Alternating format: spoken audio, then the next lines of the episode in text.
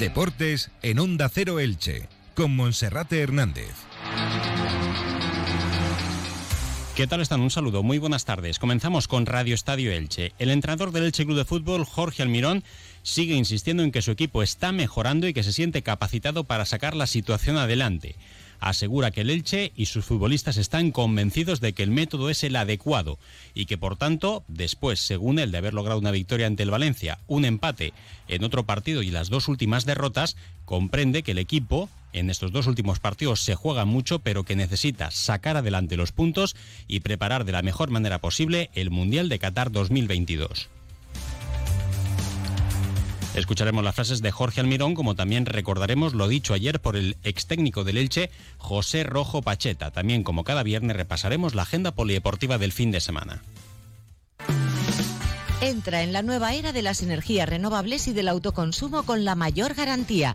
En Electrofred ofrecemos un servicio integral llave en mano para la instalación de tus paneles solares, el estudio de viabilidad, asesoramiento, legalización y tramitación de las subvenciones vigentes. Empieza a generar y consumir tu propia energía con la garantía de Electrofred y sus 20 años en el sector. Infórmate en el teléfono 965 681 540 o en electrofred.com. Bueno, hoy vamos a tener programa hasta la una y media del mediodía, ya que toca felicitar a los compañeros de Onda Cero Marina Baixa, que estrenan en el día de hoy de forma oficial sus nuevos estudios en Villajoyosa y desde la una y media estará en antena para toda la comunidad valenciana el presidente de la Generalitat Valenciana, Chimo Puig. Quien ha comparecido también hoy en rueda de prensa y ha terminado hace escasos minutos ha sido el entrenador del Elche, Jorge Almirón, que sabe cómo le han arreciado las críticas después de la última derrota frente al Getafe cuando se agotó ya el vaso de la paciencia para la afición del Elche Club de Fútbol tras esa derrota por la mínima, pero él asume que desde su punto de vista el Elche ha mostrado una mejoría notable.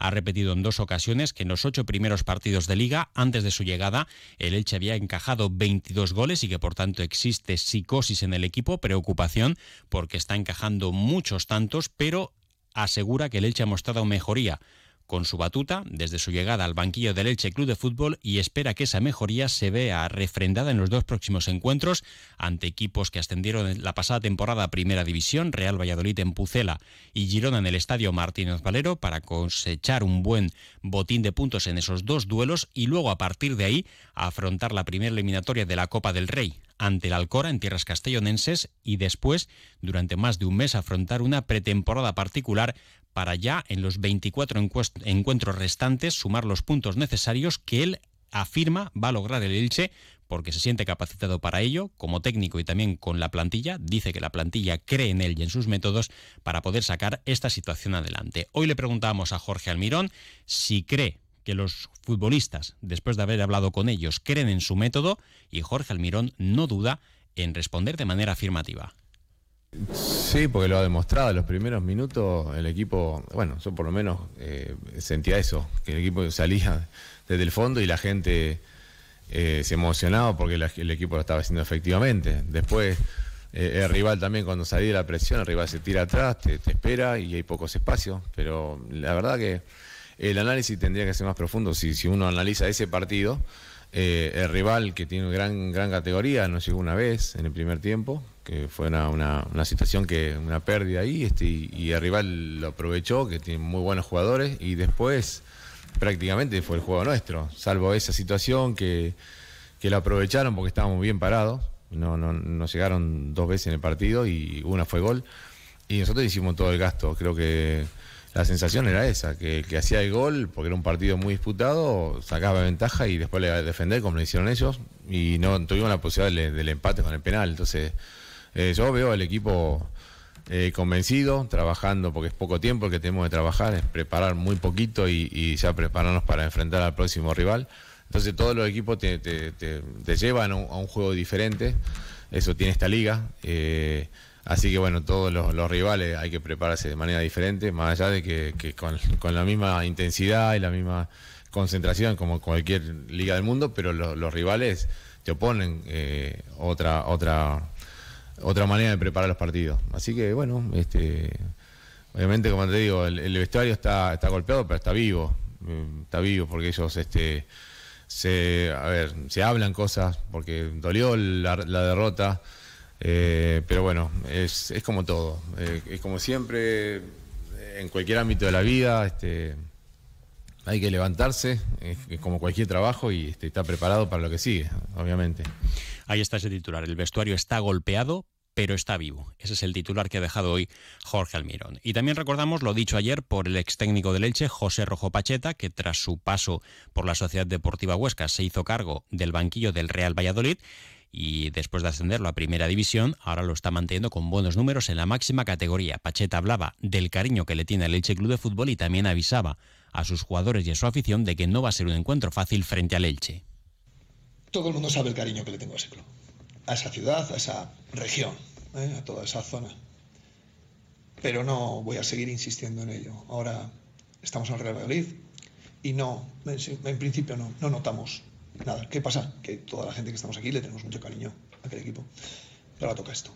Y aquí nosotros ahora a pensar en Real Valladolid, a pensar en ello y a seguir empujando y a ganar. Viene un equipo cojonudo, viene un equipo bueno, viene un equipo con buen pie, viene un equipo con buenos delanteros, viene un equipo con buenos centrales, viene un equipo de primera división, que creo que ha tenido una mala suerte en muchos momentos de la liga de la leche. Se han escapado puntos al final, puntos importantes. Y en los dos últimos partidos ha empatado los dos fuera de casa con dos goles. Cuidado, cuidado, que tenemos partido importante, partido que tenemos que ganar, que lo estamos preparando para ganar, que el equipo estamos aprendiendo mucho, mucho cada día que pasa en primera división. El equipo y yo, ¿eh? yo también. Entonces, estoy convencido de que vamos a hacer un gran partido el sábado. La plantilla del Elche, que va a salir a las seis y media de la tarde desde el aeropuerto Alicante-Elche, con las cuatro bajas que ya se tuvieron en el último partido, la de Javier Pastore, Fede Fernández, Fidel Chávez y Elibelton Palacios, y la convocatoria, salvo sorpresa de última hora, se repetirá con respecto al último partido. El equipo que viaja en avión.